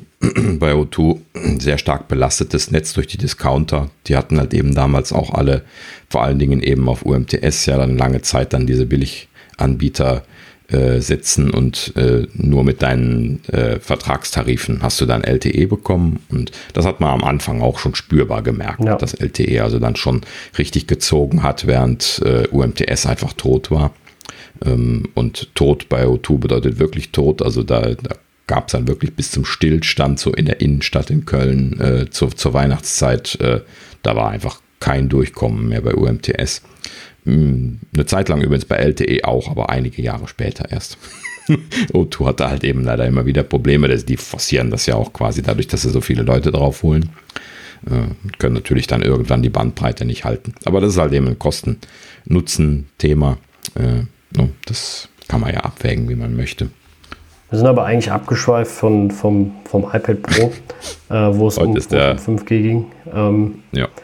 Der Tag des Abschweifens. Ja, genau. äh, es gibt ja, also die Idee ist ja noch äh, Mini-LEDs im äh, iPad Pro Display. Ja. Genau. Und Mac.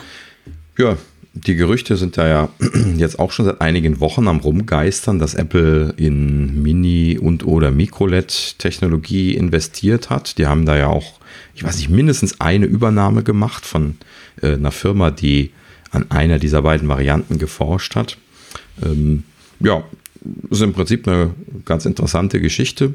Ähm, die äh, äh, Hintergrundbeleuchtung, die bei den äh, LCD-basierten Systemen, also wie jetzt bei dem iPad Pro zum Beispiel, bei dem aktuellen, äh, halt eben noch aus einem leuchtenden Element besteht. Also genau genommen ist das ein sogenannter Light Spreader, der das Licht hinter den Pixeln verteilt und am Rand des Displays sind dann mehrere weiße äh, LEDs, die dann diesen Light Spreader beleuchten und der verteilt das dann einfach nur hinter den Pixeln. Und ähm, letzten Endes die, die Pixel von dem LCD, die blenden dann dieses helle Licht ja einfach nur weg. Und das heißt, das ist quasi 100% Licht und der regelt dann runter auf äh, äh, bis hin zu 0% im, im besten Fall. Ne? Aber 0% bedeutet halt eben nicht ganz aus, weil da halt eben im Hintergrund immer noch diese Hintergrundbeleuchtung mit Vollgas am, am Brennen ist, äh, hat man natürlich dann da so ein bisschen Licht, was durchsuppt und äh, das, das, das nennt man den sogenannten Schwarzwert. Das ist das Ding, was man bei den LCD-Panels einfach nicht perfekt hinbekommt, weil halt eben äh, diese Konstellation da ist. Ne? Und das ist ja bei den OLED-Panels, äh, wo wir jetzt schon bei Technologie sind, ist das ja ganz anders. Da leuchtet ja jeder Pixel eigenständig und deswegen ist da der Schwarzwert zum Beispiel viel besser. Wenn man sich das bei einem iPhone X oder, oder ähnlichen ähm, Phones halt eben mit den, den OLED-Displays anschaut, dann sieht man ja, dass halt eben das Schwarz richtig knackig schwarz ist. Ne? Das schaffen die, die LCDs nicht. Und der Hintergrund ist halt eben einfach, dass ne, diese Beleuchtung da im Hintergrund am Ballern ist. Und wenn man die runterregeln könnte, dann wäre das eigentlich eine, eine super Sache, aber dann, dann müsste man es eben fürs ganze Display runterregeln, also müsste das ganze Display schwarz sein, ansonsten wäre das unrealistisch. Und ein ganz schwarzes Display ist auch unrealistisch, also kann man es eigentlich so nicht machen.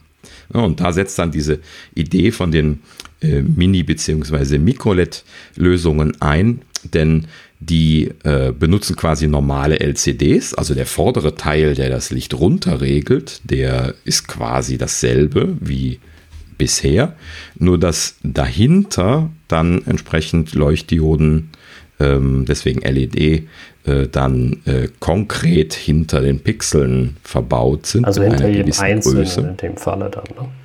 Ja, vielleicht nicht zwingend hinter jedem Einzelnen, das kommt jetzt genau auf die ja, Technologie an, aber zumindest so clusterweise. So, also die Cluster ja. werden kleiner und dadurch wird halt dann die genau. Dynamik genau. des Bildschirms deutlich besser. Das ist die Idee genau. dahinter, ja. Genau. Wenn, wenn, man sich das bei den, bei den Apple-Displays, äh, bei, bei, dem XDR-Display anschaut, dann ist das ja so sektionsweise gemacht. Ne? Also so, so, eine, so, eine, Zwischenlösung, wo sie äh, dann halt eben so, so in Blöcken. Ich habe leider vergessen, was das genau für eine Blockgröße war, aber sie hatten halt eben Blöcke, mit denen sie das regeln konnten. Und dann kann man dann so, äh, wenn man jetzt irgendwie auf der rechten Seite hauptsächlich äh, hell und auf der linken Seite hauptsächlich dunkel hat, dann können sie halt eben dann äh, ne, unterschiedlich dann äh, zum Beispiel dann über diese Blöcke äh, die Helligkeiten einstellen. Das gibt aber natürlich Probleme, und zwar an den Übergängen. Ne? Die Übergänge, wenn die jetzt nicht genau blockorientiert sind, dann hast du dann da plötzlich einen ganz komischen Schwarzwert mal für ein paar Pixel. Ne? Weil halt eben der Block da nicht den Übergang abbilden kann. So, das heißt also, desto feiner das Ganze wird, desto besser. Und Mini und Micro-LED sind halt eben beide dieselbe Idee, das einfach kleiner zu machen, kleiner und feiner regelbar. Im Best Case jeder Pixel einzeln, so wie du gerade gesagt hattest. Und dann kann man halt eben mit einer LCD-Technologie quasi in diese Richtung kommen, was den Schwarzwert von den OLEDs angeht. Und die, die OLEDs, die sind ja traditionell in manchen Bereichen auch problematisch. dass ähm, äh, äh, ich weiß nicht mehr, Lebensdauer zum Beispiel. Ja, genau. Ja, die brennen halt aus. Ne? Also OLEDs, ähm, äh, ja, ja, ich weiß nicht mehr genau. genau, wie sich das nennt. Verbrennen oder brennen aus oder leuchten aus. Äh, die werden halt von Nutzung zu Nutzung, mhm. werden die quasi dunkler. Ne? Das ist äh, jetzt erstmal genau. auf die Lebensdauer von einem Smartphone, wenn man es jetzt in der Regel hat oder in der Regel auch bei Fernsehern nicht dramatisch. Kommt natürlich immer darauf an, mhm. wie viel nutze ich die Dinger. Ähm, das ist ja, ist halt dann bei den OLED sehr, sehr wichtig, wie lange, äh, wie viel nutze ich sie. Und äh, OLEDs haben halt das Problem des Einbrennens. Ne? Also wenn du zu lange auf einer Stelle dasselbe anzeigst, brennt das ein mhm. bei OLED. Ja, wobei Apple ja äh, diesbezüglich eine proprietäre Technologie hat. Ne? Die, die Lösung, die sie mit dem iPhone X gemacht haben, also ihre eigene OLED-Ansteuerung, die vermeidet das. Da wurde ja damals groß drüber berichtet von den Leuten, die sich das angeguckt haben, die gesagt haben, hey, guck mal, das ist äh, ähm, Einbrennungsvermeidung. Also die haben das nicht. Da gibt es irgendwie einen Trick, den die benutzen bei der Ansteuerung, der das vermeidet, dass die einbrennen. Kann ich jetzt auch keine Details zu sagen. Ja, gut, ich kann mich brauchst ja schon nur minimale ja. Bewegung drin, damit das nicht passiert. Ich habe auch mal gelesen, als ich mich mit Fernsehen mhm. beschäftigt hatte, dass das wohl auch bei den Logos so ist, bei den Fernsehlogos, äh, dass mhm. die wohl mhm. ein gewisses Wackeln im Logo ab und zu haben, damit genau das nicht passiert. Wenn du jetzt zu lange einen Sender guckst. Äh, weil wäre natürlich genau. ärgerlich, wenn dann dein 3000 Euro Fernseher die ganze Zeit äh, RTL anzeigt. Und jeder weiß, ja, das, du guckst das übrigens RTL. Schon. Das wäre grauenhaft. Ja. ja, das mal zuerst. Ähm, aber das, das ist schon viel älter. Ähm, äh, da kann ich ja tatsächlich ein bisschen was aus dem Nähkästchen erzählen, denn ähm, in den 90ern habe ich ja tatsächlich eine Ausbildung zum Radio- und Fernsehtechniker gemacht. Lang, lang ist es her. Und ähm, da gab es ja noch Röhrenfernseher, ja, die, die heute kommen. Ja, die, die hatten das ja auch, ne? Genau, und die hatten ja auch den, ähm, diesen, diesen äh, Geistereffekt oder Einbrenneffekt und ähm, das äh, ist also damals auch ein, ein großes Thema gewesen. Ähm, und deswegen haben die Fernsehsender damals immer, damals war das noch ein bisschen was komplizierter, das hin und her zu wackeln, weil man nicht wusste, ob die Auflösung dafür reicht und sie wollten das ja nicht mitten ins, ins Bild reinhängen. Aber die haben immer die, die Seite gewechselt. Vielleicht könnt ihr euch noch Stimmt, aus ja. 80er, 90ern daran erinnert. Der ist einfach von links nach rechts rüber geblendet worden, teilweise auch nach unten schon mal, aber seltener. Ähm, aber hauptsächlich zwischen links und rechts oben hin und her. Ne? So. Das war natürlich keine vollständige Lösung. Ich habe auch eingebrannte Fernseher gesehen, die dann links und rechts das Logo eingebrannt hatten. ja, bei billigen Röhren passiert das halt eben, aber das hängt dann von der Röhre ab. Ja, ja, ja. Ähm, aber äh, das ist dann im Laufe der Zeit übrigens auch besser geworden, weil die, äh, die verwendeten äh, Phosphorverbindungen die ja das Problem haben von diesem Einbrennen, ne? dass die also sich da äh, nicht mehr ganz loslassen können. Das ist das, was leuchtet bei den CRTs, die Phosphorpartikel, die vorne in der Röhre sind, vorne auf der Mattscheibe. Ähm, und äh, ja, das wurde dann im Laufe der Zeit auch immer besser und die haben immer weniger äh, die, diese Schattenbilder produziert. Irgendwann war das quasi erledigt und dann kam sowieso der Wechsel auf die neuen Technologien. Ne? Flachbildschirme irgendwann in den 2000ern ja dann letzten Endes. Ja, die hatten ja dann auch teilweise nicht mehr das Problem und äh, da hat sie sich das natürlich halbwegs erledigt. Genau. Ne? Jetzt kommt das mit OLED halt ein bisschen wieder. Genau. Ja, alles so, also jede Display-Technologie hat so seine Vor- und Nachteile. OLEDs sind zum Beispiel auch nicht so hell. Ne? Das ist auch ein Problem. Wenn du Tageslicht-Wohnzimmer hast, ne? also wenn es jetzt gerade mal mhm. bei Fernsehern ist oder im iPad sitze draußen in, in, der Sonne, dann kann das zum Problem werden, wenn es nicht hell genug wird. Ähm, mhm. Ja,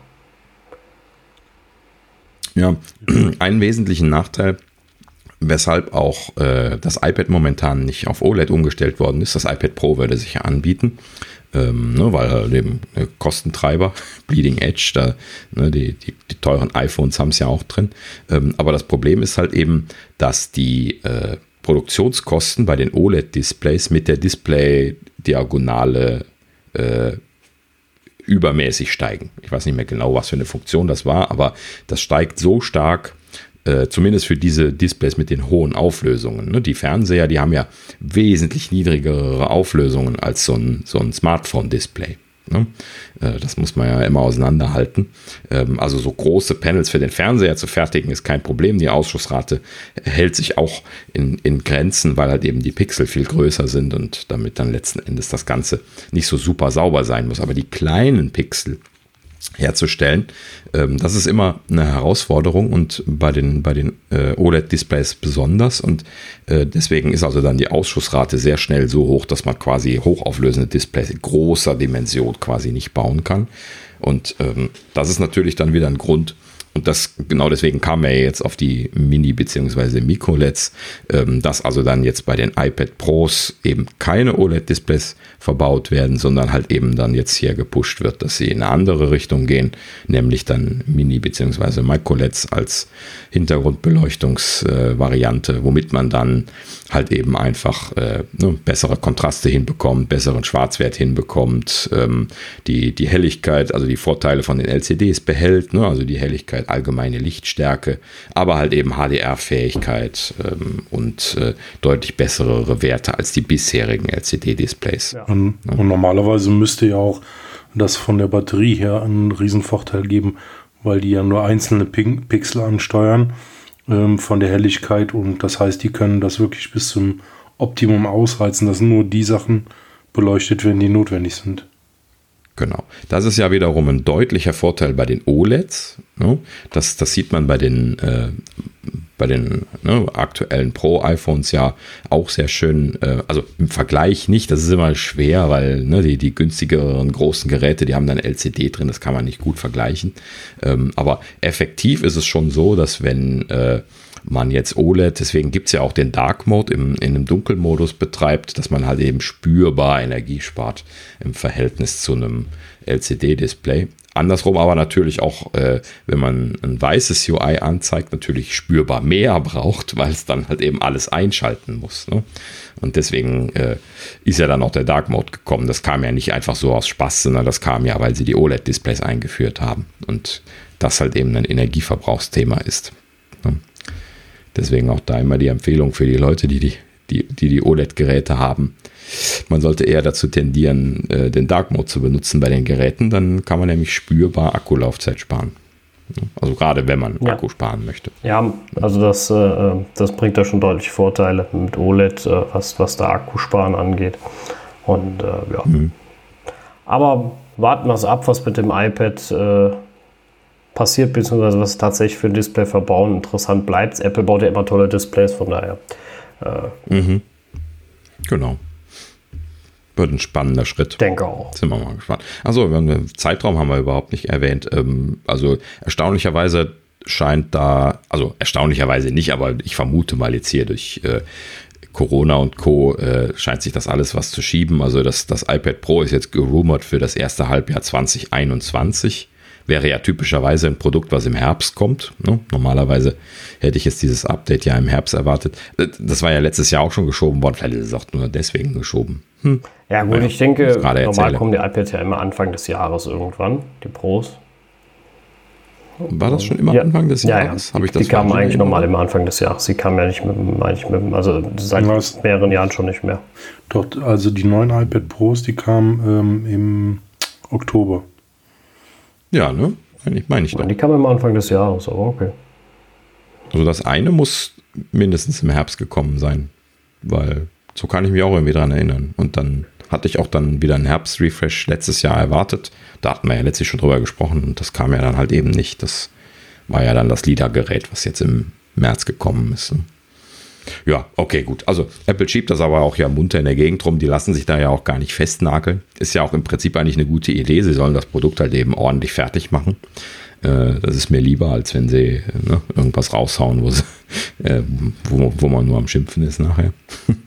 ähm, ja, gut. Müssen wir mal abwarten, mal gucken. Äh, Corona wird jetzt sowieso einiges auseinander gefrisselt haben. Ich bin mal gespannt, ob das mit dem iPhone klappt dieses Jahr. Aber äh, das werden sie wahrscheinlich mit Biegen und Brechen versuchen zum Weihnachtsgeschäft zu bringen. Wenn es dann halt eben irgendwie Mitte, Ende Oktober ist, dann vielleicht, wenn es sein muss. Aber ich nehme mal an, das wird kommen, so oder so. Ich denke auch. Jo. Ja, gut. Ähm, also, wo wir jetzt schon dabei sind, kann man auch noch gerade erwähnen hier, äh, dass es wohl scheinbar eine gesteigerte Nachfrage nach iPads gibt. War jetzt irgendwie eine Informationen, die man so zwischen den Zeilen lesen konnte.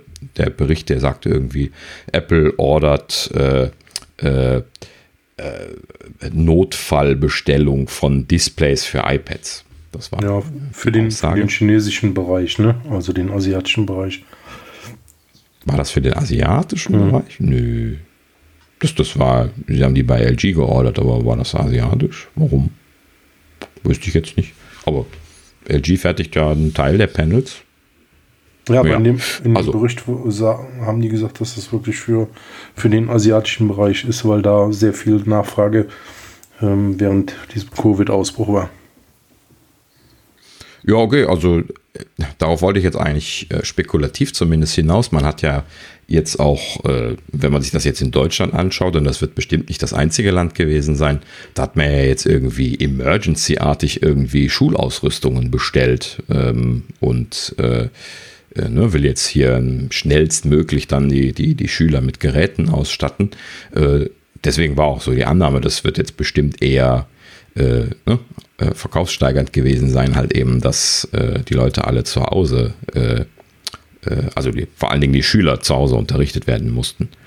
Da geht es ja hauptsächlich drum. Und vielleicht haben auch mehr andere Leute iPads gekauft, vielleicht äh, auch zu Arbeitszwecken oder was, weiß nicht. Also, naja, klar, das ob man das jetzt zwingend deswegen macht, aber zumindest die Schüler, das kann ich mir, mir gut vorstellen, dass das auch in Europa ein Indikator war. Ähm, ich würde mich da nicht wundern, wenn das ein weltweiter Effekt ist. Also jetzt zumindest jetzt überall, wo die entsprechenden, äh, wo die Schüler nach Hause geschickt worden sind.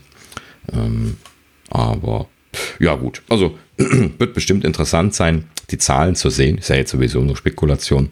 Äh, wird bestimmt interessa äh, interessant sein, die Zahlen zu sehen bezüglich, ähm, wie das dann hochgegangen ist. Weil äh, in der letzten Zeit Apple ja immer so ein bisschen traurig gewesen ist, dass sie irgendwie ihre Verkaufszahlen von den iPads nicht äh, richtig nach oben bekommen haben.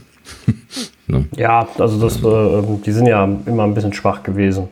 Äh, kann natürlich oder wird wahrscheinlich dann eher eine temporäre Sache sein. Ähm, hoffen wir mal, dass äh, zumindest nicht, nicht nochmal so eine Krise dazu führt, dass man sowas schlagartig braucht. Aber Frage ist natürlich, wie sich das langfristig ja. äh, etabliert. Da kommt es genau. natürlich dann auf die Könnte Software an. Genau.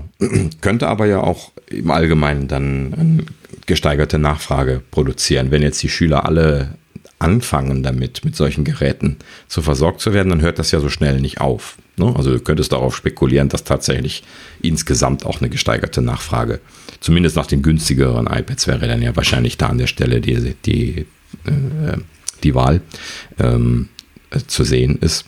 Ähm, das werden sie leider nicht aufdröseln. Das dröseln sie ja nie auf, wenn sie die Zahlen geben. Aber wir werden zumindest sehen können, ob die Nachfrage nach den iPads hochgegangen ist. Äh, wird spannend äh, zu beobachten. Ja, richtig.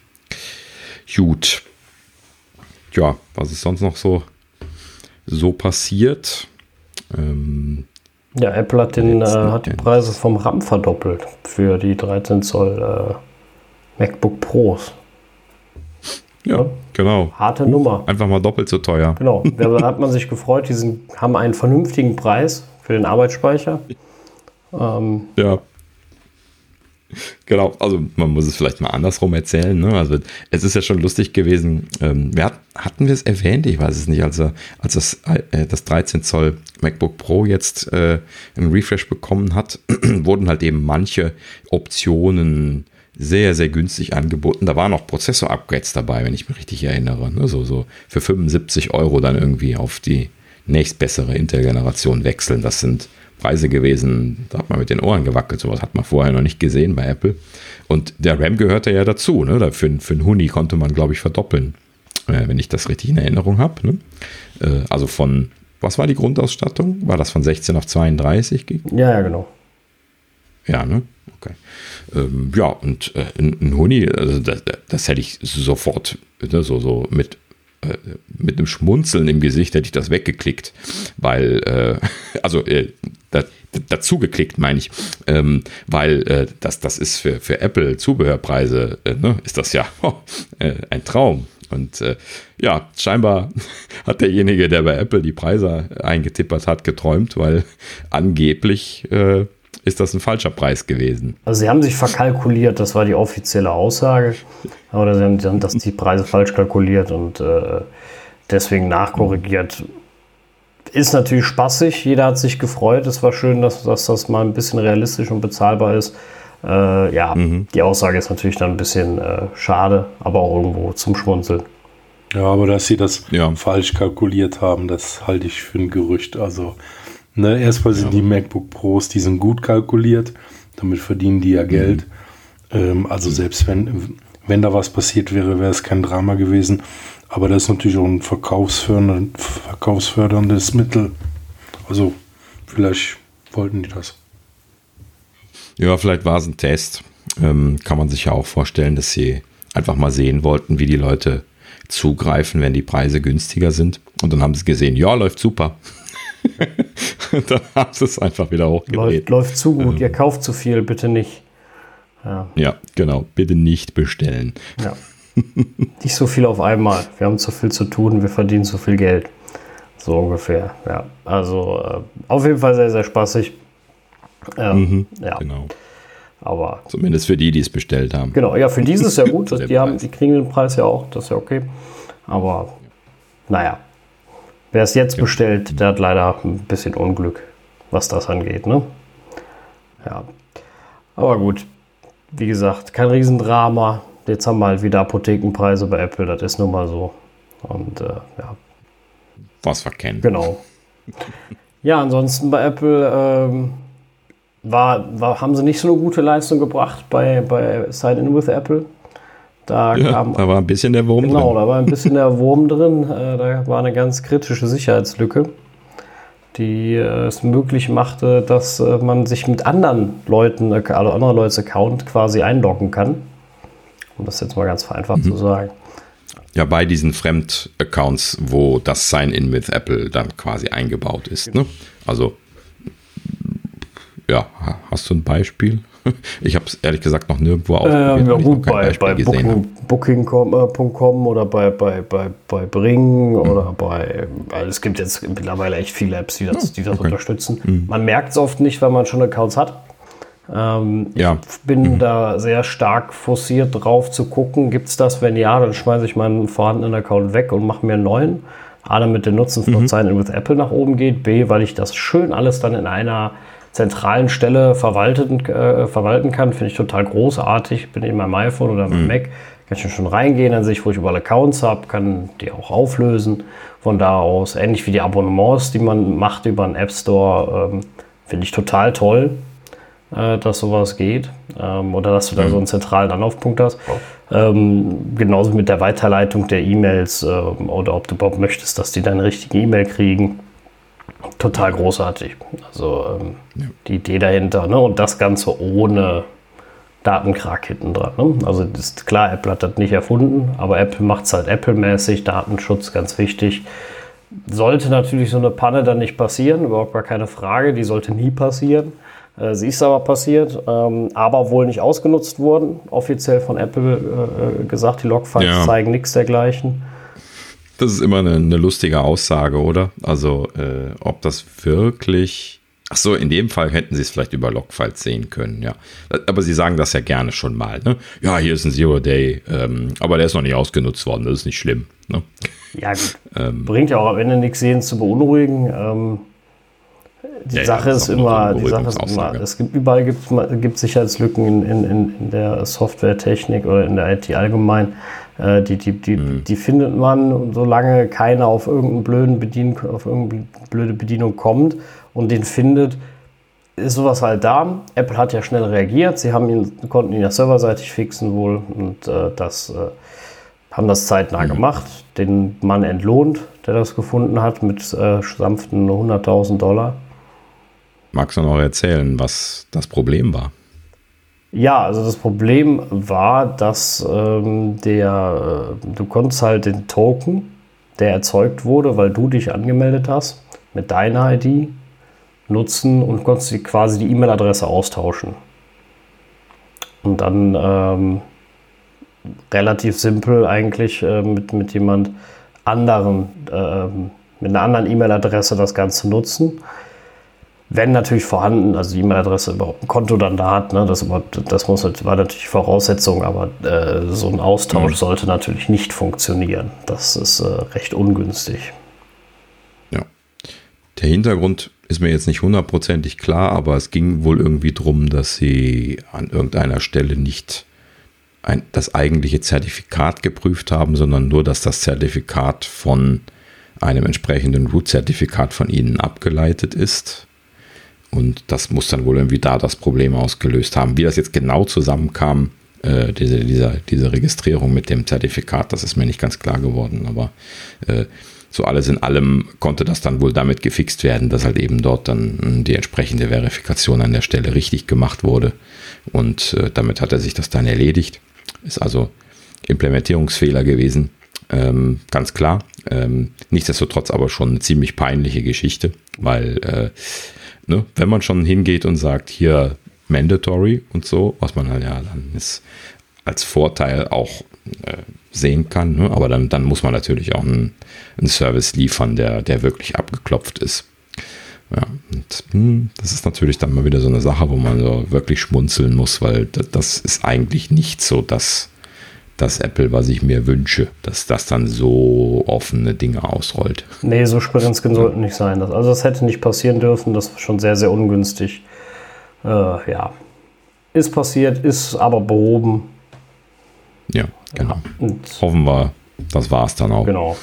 Mit den Bugs bei, äh, bei dem Sign-In. Ja, das hoffen wir. Ja. ja. Genau. Ja, gut. Ähm, ja, und unser letztes Thema ist die WWDC. Am 22.06. gibt es ja die Worldwide Developer Conference von Apple und mhm. da war jetzt eine ähm, ist jetzt ein Update für die WWDC-App für Mac rausgekommen. Und zwar, die gibt es halt im Moment noch nicht offiziell von Apple für den Mac. Für iOS, ähm, für die Apple oder iPhone und iPad-Geräte gibt es halt die offizielle App. Aber mhm. auf dem Mac ist die halt im Moment noch nicht verfügbar. Und da gab es halt ein Update, wo, wo man halt alle möglichen Folgen sehen kann. Und ähm, die App beinhaltet nicht nur die, die vergangenen Videos, sondern man kann sich auch einen, einen Terminplan für die kommende DubDub zusammenstellen, also was man alles schauen möchte, sobald halt ähm, dieses offizielle, die offizielle Timeline gelauncht ist, dann kann man sich das zusammenstellen und kann sich die einzelnen Sachen dann anschauen. Zusätzlich gibt es noch eine Community, Community Tab. Da kann man halt die neuesten Infos über die Entwicklergemeinde nachlesen. Ist auch alles sehr schön zusammengefasst. Also alles in allem eine sehr gute App.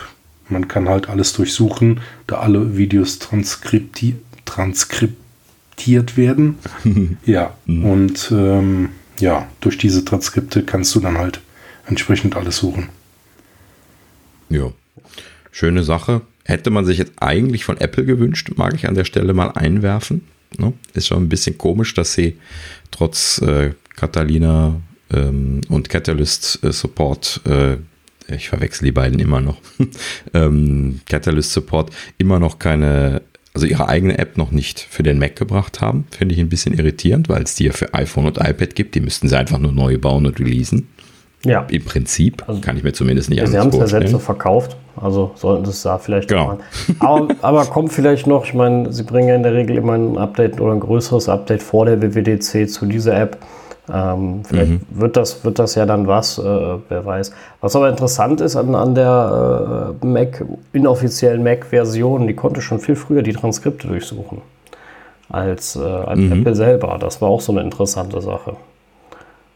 Ja, gab es da nicht vorher auch irgendwie eine Webseite irgendwie äh, WWDC to Nee, oder genau. Irgendwie das, sowas das in der wurde ja von extern, also äh, von extern genau. gemacht. Apple selber hat ja nie die Transkripte bis, ich weiß nicht, vor drei Jahren oder was haben sie damit angefangen, äh, das ja. nie transkribiert. Mhm. Und die äh, inoffizielle Mac-App hat das aber schon immer äh, genutzt, äh, diese Webseite mitgenutzt. Ähm, war immer total mhm. großartig und äh, etwas, was eigentlich bei der iOS, beziehungsweise bei der offiziellen Apple-Version total gefehlt hat. Mittlerweile haben sie es ja auch, selbst auf der Website. Aber ich finde es halt immer noch äh, irgendwie äh, schade, dass ich immer über die Website gehen muss beim Mac, wenn ich nicht die inoffizielle App nehme. Weil ähm, du hast halt auf iOS so dein dein Käfig, sage ich jetzt mal, dein, deine, dein, deine Box, wo sich genau darauf beschränkt wird und die Website von Apple ist ja dann ein bisschen viel, weil ich will mir jetzt die Videos angucken und die Sessions und nicht noch zusätzlich in der API suchen. Ne? Und bei Apple kriegst du ja nur über die Suche alle möglichen Vorschläge. Also die ist nicht schlecht, aber mhm. der Weg ist ein anderer. Ne? Der ist ein bisschen aufwendiger, als wenn du eine, die schön native App nutzt. Ne? Also mhm. diese, diese Website äh, für diese Übersetzung ist die, äh, die heißt askiwwdc.com. Genau. Ah, und da, ja. da kann, konntest du auch nach den einzelnen Sessions oder Keywords suchen, genau. hast dann die Session bekommen. Und ähm, ähm während der DubDub wird auch der Vortrag live transkribiert. Also das läuft, du, du siehst, du siehst praktisch den Sprecher und im gleichen Augenblick ist auf dem Bildschirm in der Aufnahme, wird das automatisch umgesetzt. Wow. Also so war es zumindest, ja schon Aufwand. so war es zumindest hm. letztes Jahr vor Ort. Also das äh, scheint in Realtime jetzt äh, zu laufen durch Machine Learning oder ja. Ich denke mal, das haben die mittlerweile so, so hingekriegt, dass das sofort passiert. Hm. Ja. Ja, gut. Also ich jetzt als jemand, der sehr aktiv die iOS-App, äh, also Apples äh, ehemals WWDC, jetzt ja Develop-App ähm, benutze. Ähm, ich ja, tue mich so ein bisschen schwer mit dieser Mac-Version jetzt von Gi, weil ähm, das Problem halt eben ist, dass die nicht synkt. Ne? Ähm, ich lebe halt quasi in, seit Jahren in dieser WWDC-App, seitdem es sie bei Apple gibt. Und ich habe halt eben alle meine, ähm, äh, meine Zustände dort gespeichert. Also welche Videos ich geschaut habe, welche ich mir als Sternchen äh, markiert habe im Sinne von, äh, für mich heißt das dann, äh, möchte ich mir noch anschauen. Und ähm, ich nutze das halt eben auch sehr viel unterwegs, so beim, beim Autofahren zum Hören nebenbei zum Beispiel, weil ich da viel Zeit habe, äh, um, um Dinge zu hören eben, ähm, wo ich dann die Sachen laufen lasse. Also brauche ich das für unterwegs. Das ist so einer meiner klassischen Use Cases, wo ich diese Sachen durchgehört bekomme. Die meisten Sachen reicht es ja oft auch zu hören, einfach nur, wenn man jetzt nicht konkret irgendwie was äh, in Code umsetzen will. Und ähm, ja, also für mich ist das deswegen sehr wichtig und deswegen lebe ich da quasi drin mit meinen Zuständen und ne, da, da kann ich einfach nicht von weg. Und wenn ich das jetzt auf mehrere Apps verteile, dann klappt das einfach nicht mehr. Also mein großer, großer Wunsch ist, dass dieses Jahr dann äh, auch wirklich das, Catalyst-App das, würde, das würde alles abrunden. Das hast du ja auch bei Apple TV. Da gibt es ja auch die Developer-App. Und da siehst du halt, ja, siehst, ja, genau. siehst ja auch immer den aktuellen Stand, bis wo du geschaut hast oder ob du das Video geschaut hast. Also es wäre schon mhm. schön, ja. Ja, also das hat der Apple in der Hand. Es wäre vernünftig, wenn sie das endlich mal machen, vor allem, weil sie selbst ja versprochen haben, wie einfach das alles ist mit Catalyst und äh, da äh, sollten sie dann mal nachziehen, wäre wär ein nettes Signal. Wie gesagt, die Synchronisation über alle Geräte ist ja eben gerade das, was so angenehm ist äh, in, in der Apple-Welt. Ähm, da kann ich auch mal am mhm. Apple TV weiter gucken, ich kann auch mal am Mac weiter gucken. Ähm, das ist großartig und ich hoffe sehr, dass sie da äh, dieses Jahr dran arbeiten und bitte Hand-off-Support. Ja, genau, das wäre auch super. Wenn man, wenn man schon unterschiedliche Geräte unterstützt. Ja. Ich werde nicht müde, das zu fordern. Ich will überall Hand-off-Support. Ja, dann äh, haben wir es für heute mit unseren Themen mhm. und ähm, ja, beschließen dann äh, die äh, Folge 8 für genau. heute. Tür zu. Ja. Mal wieder. Genau. Ja. Äh, fürs Zuhören. Genau, danke fürs Zuhören. Wir sehen uns wie immer in der nächsten Woche. Genau. Zumindest, wenn ihr uns relativ zügig hört. Und äh, ja, bis zum nächsten Mal dann. Ja, vielen Dank fürs Zuhören und auch von mir. Und dann äh, hoffentlich bis äh, nächste Woche.